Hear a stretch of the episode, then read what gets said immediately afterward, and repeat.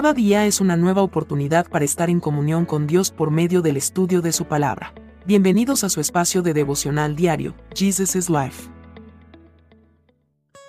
Con un abrazo fraterno les damos la bienvenida para continuar en el libro de Jeremías capítulo 46, la disciplina divina.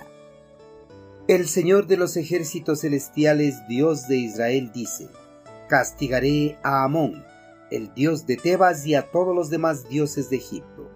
Castigaré a sus gobernantes y al faraón también y a todos los que confían en él. Pero no temas, mi siervo Jacob, no te desalientes, Israel, pues los traeré de regreso a casa desde tierras lejanas y tus hijos regresarán del destierro. Israel regresará a vivir en paz y tranquilidad y nadie los atemorizará.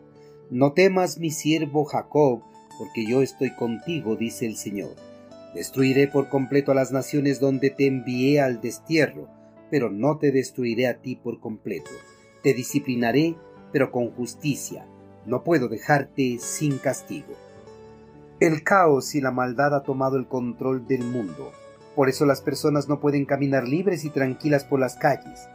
Todos caminan con el temor de que alguien les pueda salir al paso con las intenciones de hacerles daño.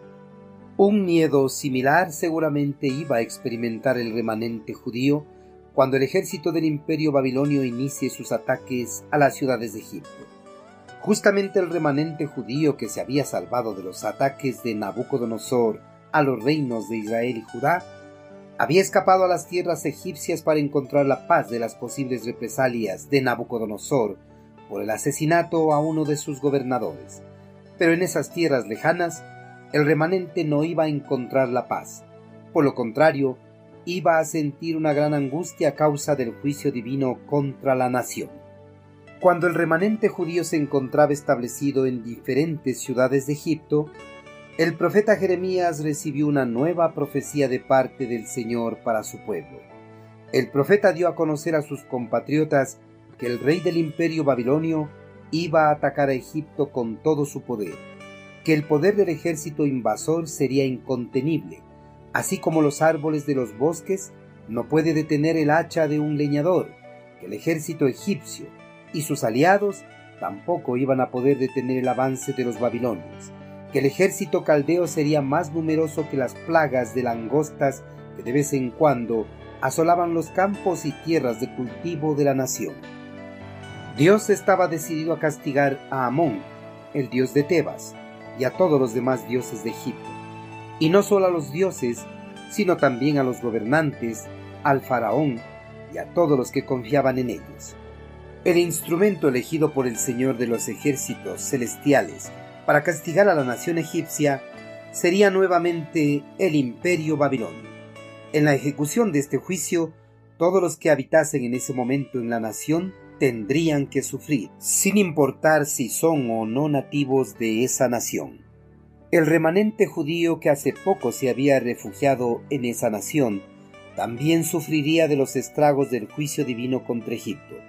Pero el profeta a este grupo de judíos les dio esperanzas de salvación.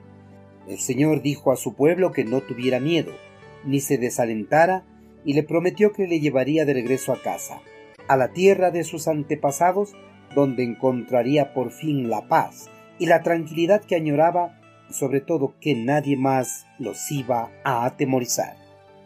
El Señor además les prometió que destruiría por completo a las naciones donde le había enviado al destierro, pero que a su pueblo no lo destruiría por completo, sino que sólo lo disciplinaría de acuerdo a su justicia, ya que no podía dejarle sin castigarle por las constantes rebeliones que había mostrado en el pasado.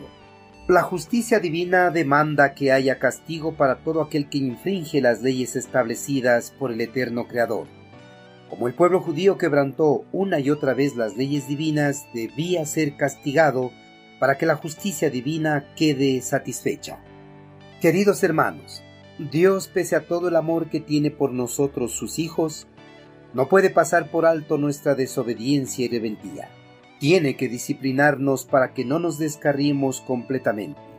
Él no quiere que vayamos a la condenación eterna, una vez que hemos tenido un encuentro personal con su Hijo. Por eso cuando nosotros cometemos errores y le fallamos, nos envía una disciplina justa, porque el Señor no es injusto para castigarnos más de lo que nos merecemos. Hermanos, si no queremos recibir una dolorosa reprenda de nuestro Señor, debemos tratar de llevar una vida que esté en conformidad a su palabra, ya que si no llevamos una vida conforme a su voluntad, a Él no le temblará la mano para enviarnos una reprenda y así devolvernos al camino de la verdad y la justicia.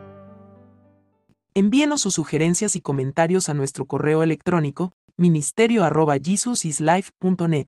Este programa es una producción de Jesus